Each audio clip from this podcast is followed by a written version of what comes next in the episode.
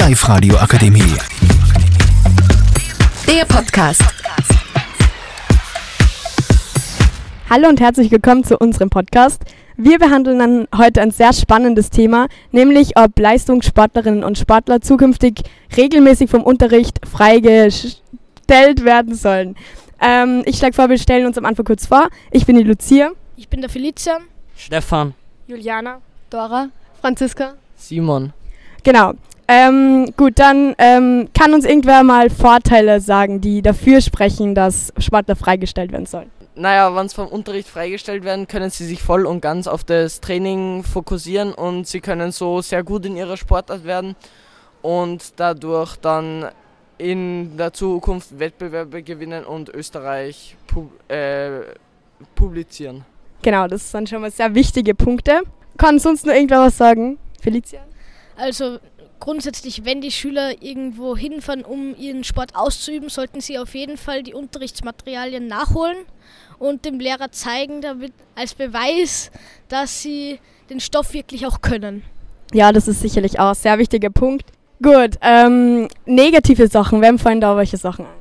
Also ein negativer Punkt ist natürlich, dass sie den ganzen Unterrichtsstoff dann verpassen und das müssen sie dann auch nachholen und dafür haben sie meistens wenig Zeit. Genau. Ähm, außerdem ist es ja dann so, dass wenn sie das Ganze verpassen, dass sie es vielleicht gar nicht mehr verstehen und dass es dann viel schwieriger und länger dauert, für das für sie den Stoff nachzuholen. Ja, das ist sicher auch ein richtig und wichtiger Punkt. Ähm, Stefan, was? Es ist möglich, dass sie dann von der realen Welt abdriften, dadurch, dass sie die einzigen sind, die in ihrer Umgebung sich jederzeit freinehmen können, ein abgehobenes Gefühl erhalten, dadurch, dass es die anderen nicht können. Sie können es besteht die Möglichkeit, dass sie dann die anderen deshalb mobben. Okay. Mhm. Außerdem ist es so, wenn sie die Schule oft versäumen und aber den ähm, Sport, den sie außerhalb von der Schule betreiben, nicht später als Beruf machen erlernen wollen, ist es wahrscheinlich schwieriger, ohne großartige Bildung in irgendein Studium reinzukommen. Ja, das stimmt.